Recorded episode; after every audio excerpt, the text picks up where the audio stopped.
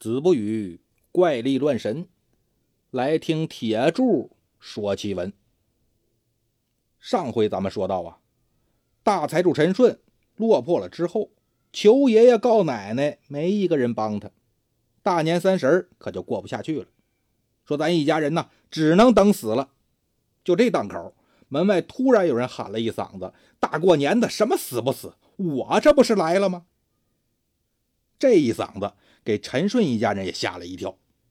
陈顺还没等起身呢，门就被推开了，进来一个小老头。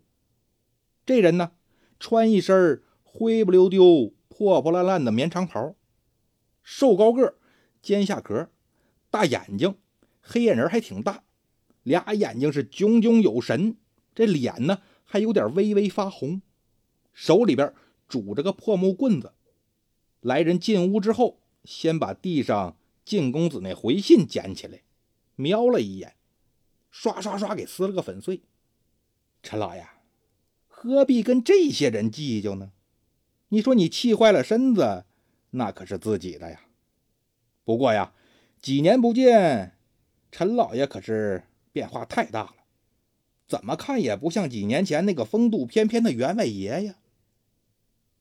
陈顺揉了揉眼睛，哎呦，恕老夫眼拙，您是陈先生，您可真是贵人多忘事啊！我是崔元否啊，崔秀才呀，崔秀才，崔秀才。哦，哎呦，我想起来了。那说这崔秀才是谁呢？这个呀，得从几年前陈顺还是财主的时候说起。有一天呢，一个自称是崔元否的人来拜访陈顺。陈顺一看这崔元否仪表堂堂，气宇轩昂，就问他说：“公子一看就是读书人，但听口音不像是本地人呢，不知公子家在何方啊？”崔元否拱了拱手：“我的家乡在山东临朐，自幼呢苦读诗书，也算是个秀才。本来打算考取功名，做一番事业，可是啊时运不济，总是名落孙山，只好呢在京城住下来，一边读书一边等着下次考试。我就这么兜兜转转的。”在京城待了二十年，最后呢还是没考上功名，没脸回家。最近听说老先生乐善好施，喜欢交朋友，正好啊，我最近没钱了，只好来求老先生赏碗饭吃。说完呢，他这眼泪就在眼圈里转悠。陈顺什么人呢？乐善好施啊，就让人呐拿了十两银子给这崔秀才。打这往后呢，崔元否是隔个十来天就来陈府一次，每一次来都是伸手借钱，就这么借了两年。这两年呢，陈府上下除了陈顺之外，所有人都看不起这个崔元福，甚至呢非常讨厌他。只有陈顺，每次都是好酒好菜款待这崔元福，临了呢还得包一包银子。让他带走，但突然有一天，这崔元福啊不来了。陈顺也挺奇怪呀，我没得罪他呀。又问家里这些仆人：“你们是不是跟崔秀才说什么了？”这些仆人就说：“呀，老爷您以前也嘱咐过我们，不论是对什么人都要有礼有节。所以，我们虽然都看不起这崔秀才，但也就是心里忍着。”面上呢都都不表现出来呀。陈顺一琢磨，这崔秀才，你说孤家寡人一个，要是这被人害了，那就得暴尸荒野呀。所以啊，他就又让人去打听，说最近有没有什么无主的男尸啊？但打听的人回来说呀，说最近没有。陈顺想了想。这崔秀才说不准是上别的地方或者回老家了吧？哎，那就有缘再见吧。这事儿呢也就放下了。没想到一晃几年，自己落魄成这样，崔秀才突然又来了。陈顺摇摇头：“崔秀才呀，你也看见了，我现在落魄至此，吃没得吃，喝没得喝，我连把火都点不起，恐怕呀，我是帮不上你什么忙了，实在是对不住啊。我记着陈老先生广交天下好友。”真可谓是朋友满天下呀！你怎么还能没吃没喝呢？哎，惭愧呀！以前呢，我总觉着交了那么多朋友，只要能交到一两个知心的人，应该就是一辈子的关系。却怎么也想不到啊，全都是些个翻脸不认人的东西。以后别再说什么广交朋友的话了。惭愧呀！崔秀才赶紧劝说：“先生啊，您不要这么悲观，哎，这都是人之常情，自己看开点吧。眼下您这是有什么打算呢？”哎，我一介书生，还能有什么打算呢？也只能是拉着全家跟我一起等死吧。哈哈哈哈！先生啊，您怎么说也是读过书的，您去卖卖字儿，夫人做做针线活也不至于挨饿受冻啊。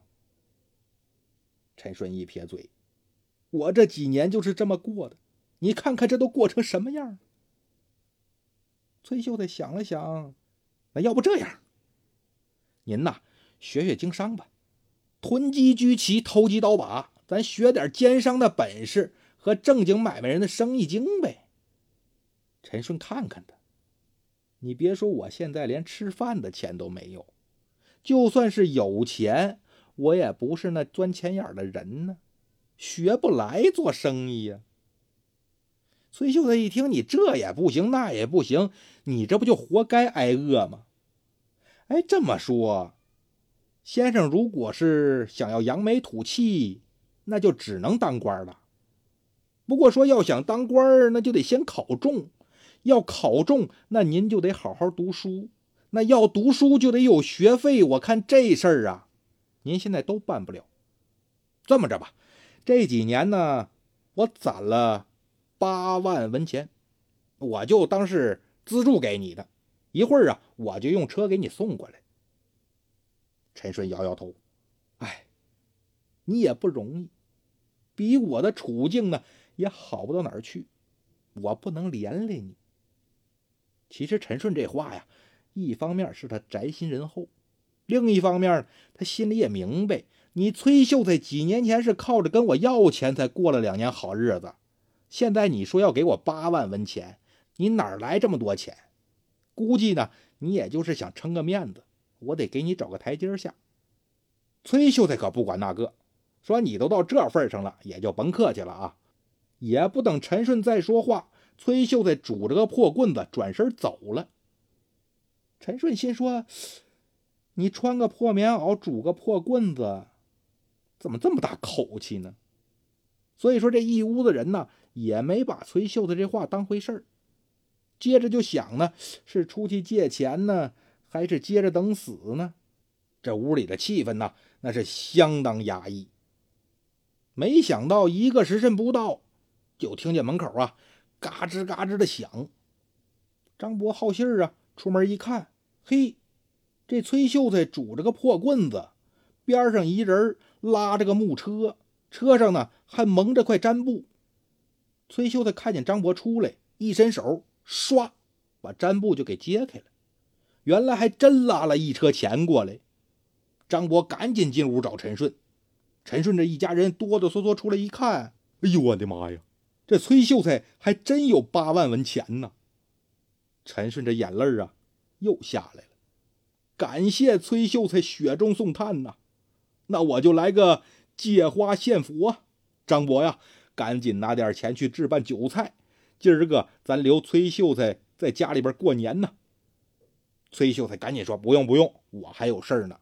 您呢就消消停停过个年。不过这钱呢，可不是给你过年的。”是给你读书的，行了，我这就走了，有空我再来拜会。跟拉车的使了个眼色，俩人呢转身就走。这真叫挥一挥衣袖，不带走一片云彩呀！陈顺抱拳拱手，给崔秀才的背影是深施一礼。那就赶紧置办年货吧，这算是好好过了个年。赶等出了正月，这一天，陈顺正在家里边看书，就听见门外呀，咯噔咯噔咯噔，这木棍杵地的声。那不用猜也知道啊，崔秀才又来了。陈顺就赶紧起身，来到门前迎接。打开门一看，崔秀才拄着个棍儿，背着个布包。哟，陈老先生，您这是接我吗？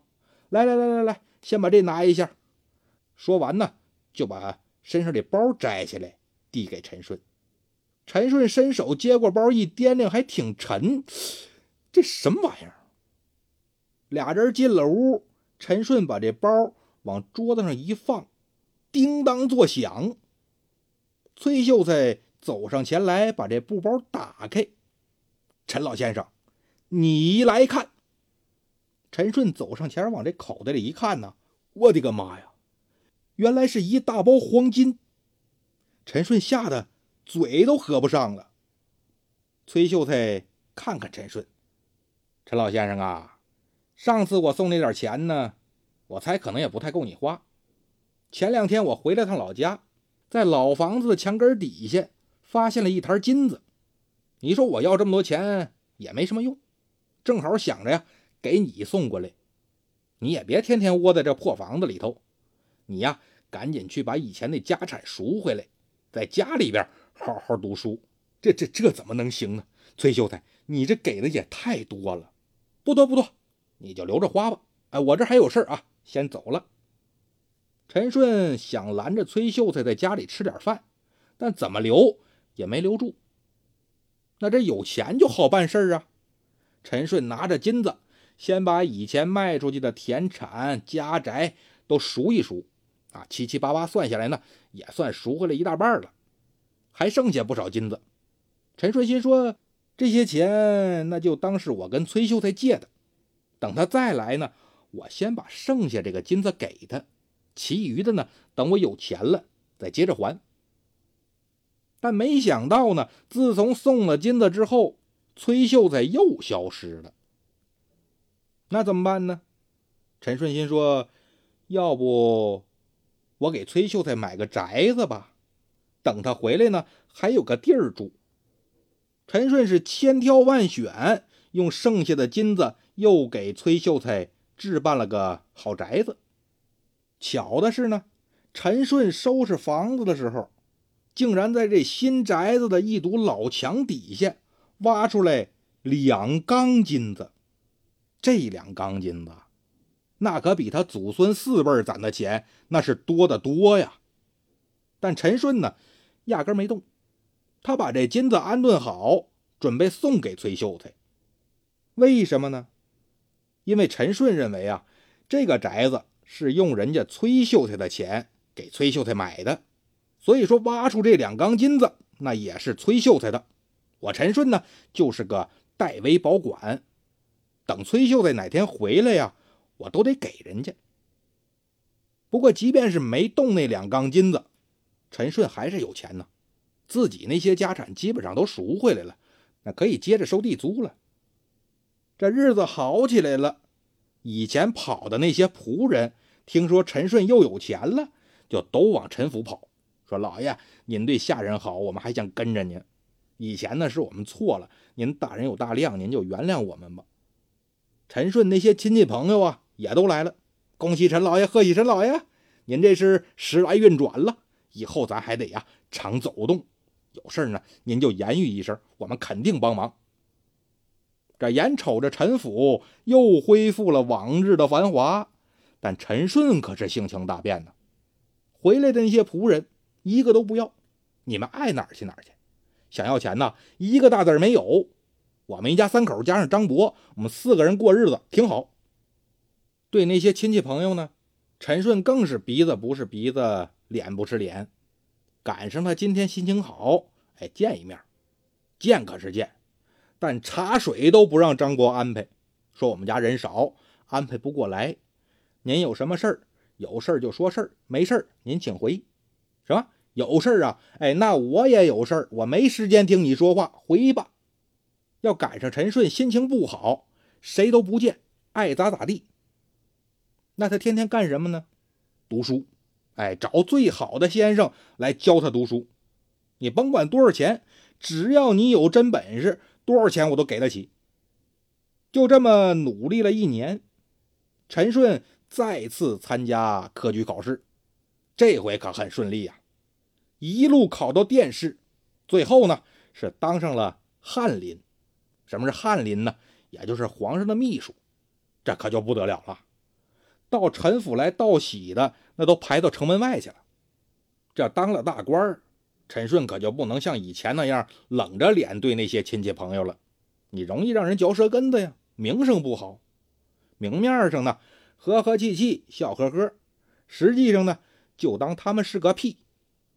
这些人要是求他办事或者想要点钱，不好意思，老爷忙没空，哎，等有空再来处理。什么？您问什么时候有空啊？哎呦，那就没准了。您呐，且等着吧。陈顺当上翰林没多久，正好呢要过生日，老伴儿、孩子还有张伯呢就张了，说呢咱这回呀得操办一下。但你说我们三个人呢也忙活不过来，咱现在也是官宦人家了，怎么着也得多找点下人吧。陈顺说：“那行吧，找呗。”但可有一点啊，以前那些一个不要，跟那些人沾亲带故的也不要，那就招人吧。赶等着招得了下人，这就开始张罗生日宴。陈顺呢，亲自写请帖，给家族里那些个穷亲戚、自己以前的穷朋友，哎，每个人都写了一张，然后让这个下人派出去。而那些有钱有势，特别是自己落魄以前认识的那些。有钱有势的，哎，甭管是亲戚还是朋友，一张没送。赶等到了生日当天，除了收着请帖的穷亲戚、穷朋友，所有认识陈顺的亲戚朋友都来了。没收着请帖不要紧呢，现在我们知道了，陈大人、陈老爷要做寿啊，那我们得来庆贺庆贺。穷人呢，就送个。一文钱、两文钱，有钱的人呢，那送的可就是各种的金银玉器、绫罗绸缎、书法字画了，贵重礼物啊，堆了满满当当一大屋子。酒席宴上，陈顺呢先提了三杯酒，说感谢各位的到来啊，让老朽蓬荜生辉。反正呢就说点漂亮话呗。然后啊，把下人叫出来，去把装礼物那个屋子。打开，数数里边有多少件东西，这就让在座的所有人都意外了。怎么着，送的礼物不够好，你还不让我吃饭是怎么着？但人家主人想干嘛你也管不着啊。况且人又是那么大个官那谁还敢搭茬啊？查呗。下人一查，说回禀老爷，一共啊多少多少件。陈顺在那小声嘀咕：“哦，嗯。”差不多能对上，行吧。嘀咕完，把自己那酒杯倒满，举起来，清了清嗓子。嗯，劳烦收到请帖的亲朋，请先站起来。老朽有话要说。这些人呢，互相之间也不知道谁有请帖，谁没请帖。有请帖那些，呼啦就站起来。互相看一眼，心里明白了，这不都是穷人吗？你看那衣服，看那脸色，那畏畏缩缩那劲儿，那就是穷人。感情陈老爷这是嫌我们送那一两文钱少啊，不想让我们吃饭了。心说，你陈顺明知道我们穷，还请我们来，我们这费了挺大劲上了一两文钱的礼，你还嫌少？怎么着，想让我们走啊？你这是明着羞辱我们呐！有一些个性情刚烈的呀，想摔杯就走，但刚要摔杯，陈顺那边说话了：“诸位，先别着急，听老朽说完。一会儿啊，站起来的各位，去放礼物那屋里头，一人挑两件带走。但可有一点，每个人只有两件啊，谁也不能争，谁也不能抢。我让下人呢在门口盯着，你们吃完饭按年纪大小挨个进，年纪大的先进，年纪小的后进，人人有份要是说谁敢哄抢，礼物拿不着不说，我还得送你啊去官府吃板子。送礼的人也记好了，谁要敢往回要东西，我一样送你去官府吃板子。所有人都懵了，送礼那帮人心想：陈老爷这是玩什么花活呢？当场的劫富济贫呐，这也太狠了！你看不上我们送的东西，我们拿回去就得了。你看我们这好心好意的，最后还便宜了这帮穷鬼。而有请帖那帮人呢，心说我们这是误会陈老爷了，他这是给我们送钱呢。屋里那么多东西，随便拿两件，别说够我们活个一年半载了，说不准呢还能做个小生意呢。陈顺清了清嗓子，嗯，事儿啊，就是这么个事儿，你们明白也好。不明白也罢，哎，都不重要。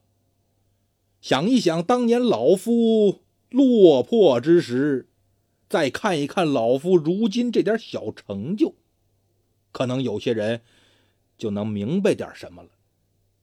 不过最明白的，当属崔秀才。说到这儿，陈顺往自己身边空着的座位看了一眼，可惜呀。这位最重要的客人，老夫请不来。要不然呢，他肯定明白老夫为什么要这么做。不说了，大家好好吃饭，安心喝酒。来参加宴席的人呢，大部分都知道陈顺当年落魄的事儿，也知道他差点就饿死，更知道自己当年是怎么对待人家陈顺的。原来这老头啊还记恨着呢，这酒喝的可就有点不太踏实了。有一些人呢放下酒杯就偷偷走了。陈顺坐在主桌看得清楚啊，但他呢也不去挽留，心说你赶紧走，你们就不该来。赶等这宴席吃到一半，突然门口有个下人喊：“山东崔先生到。”这一嗓子可把陈顺给喊激动了，七十多岁老爷子腾就站起来了，着急忙慌就往门口走啊，对着崔秀才又是作揖又是施礼，弓着身子伸着手，从门口一路把崔秀才请到了主桌那个空着的座。所有人都奇怪了，这人穿个破袍子，拄个破木棍一脸的胡子拉碴，就是一要饭老头啊。怎么陈顺对他这么恭敬呢？就算是朝廷的大官来了，陈顺也不见得这样啊。崔秀才呢也不拦着陈顺，大大咧咧到了主桌，一屁股就坐下了。我说陈老先生，您可真成疯狗了啊！怎么见人就咬呢？平常心，哎，您得有一颗平常心呐，何必的斤斤计较呢？是是是，崔先生教训的是，我铭记在心。满堂的宾客这回算是看明白了，估计这瘸子呀是对陈顺有大恩呢，要不然以陈顺今时今日的地位，怎么可能对这么个人低三下四呢？这顿生日宴，陈顺也不管别人了，就拉着崔秀才聊天。等所有人都走干净了，俩人还聊呢。崔秀才说：“陈老先生，我看呐，这人都走没了，天也晚了，我也告辞了，改天再来啊。”陈顺一把就把崔秀才给拽住了：“不行，今儿你说什么也不能走。你要是再像以前似的走了不回来，我上哪儿找你去？今天晚上啊，您就在我这住吧。另外呢，我还有个重要的事儿得跟你商量。”陈顺说完，一摆手，让下人呢去把夫人和女儿请出来，来拜见崔先生。陈顺呢，怕崔秀才跑了，这就一直拉着崔秀才不松手。等到老伴儿和孩子来给崔秀才见了礼，陈顺才说：“说崔先生啊，现在老朽呢有两件事要跟你商量，你可不能走。”崔秀才说：“行行行，我答应你，我不走。你赶紧把手撒开，你看我这手腕子都红了。你都这么大岁数了，哪来这么大劲儿啊？”陈顺呵呵一笑，这才把手撒开。第一件，当年崔先生送我的金子，赎了老朽家产以后，还剩下一些，啊，我就冒昧的做主，给崔先生买了个宅子。收拾宅子的时候呢，又挖出来两大缸金子，老朽也没敢动，都给崔先生您留着呢。另外呀，当年崔先生资助老朽的钱，老朽也早都已经准备好了，哎，就等着崔先生您来了。好送到您新宅子去。哦，陈老先生，您这就有点想不开了。当年我隔三差五的来找您要银子，您想过要我报答什么了吗？那没有，那没有，我可没那个意思。还是的，你不求我报答你什么，那我送钱给你，自然呢也没有让你报答我的意思。那个宅子呀、金子呀，也别给我了，您老啊自己留着用吧。陈顺一听，这崔秀的性格还真是怪呀。那行吧，钱财乃身外之物，崔先生呢不要就不要了。那老朽还有件事要请教崔先生，不知道先生家中还有什么人呢？我家里呀，孙男弟女。好几十口呢，陈老先生问这干嘛呀？你看啊，我女儿呢，是我跟贱内老来得女，啊，这事儿你也知道。最近这几年家里边事情多，所以呀，小女还没婆家。我是想着呀，让她给你们家当个儿媳妇怎么样？崔秀才的脑袋摇得跟拨浪鼓似的，嗯嗯嗯，不用不用不用，这不行这不行啊！老先生，您的美意我心领了。哎，这实在是不行。莫非先生是嫌我女儿配不上令公子吗？这个，他不是这么回事儿啊，他是这么回事儿。他呃，哎，陈老先生，我呢看你是个忠厚的人，我跟你直说了吧，我家儿子没法跟你们家闺女结婚。因为我们一家啊，他压根不是人，而是这爱山里的狐狸。之前是因为我听说先生人品非常好，这才不远千里特地来结识先生。今天我来呢，是因为咱们俩缘分尽了，我特地来跟你道别。陈顺听崔秀才说自己是成了精的狐狸。非但一点不害怕，甚至还有点惺惺相惜。生而为人，竟然没有这些所谓的妖怪善良，那也真是讽刺至极。陈顺呢，还想挽留崔秀才，但崔秀才说：“不用挽留了，这就是命。不过走之前呢，我得跟你说，你这辈子当官啊，最高也就到三品了，但挣的钱……”可是非常多，当然了，这钱都是正道来的，不是贪赃枉法挣的钱。另外呢，交朋友最好是淡泊名利，天天待一起那个也不一定是好朋友，各自保留点距离，等大家去掉棱角，就像屋顶那瓦片似的搭在一起，这才能遮风挡雨。行了，话就说这么多，我这。可就走了。话音刚落，呼，一阵风，崔秀才就没影了。从此以后呢，陈顺再也没见过崔秀才。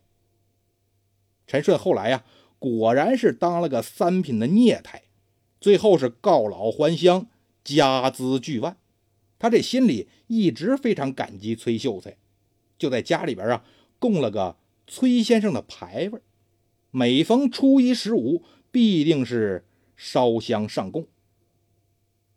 好了，故事就讲到这儿了，咱们下期再见。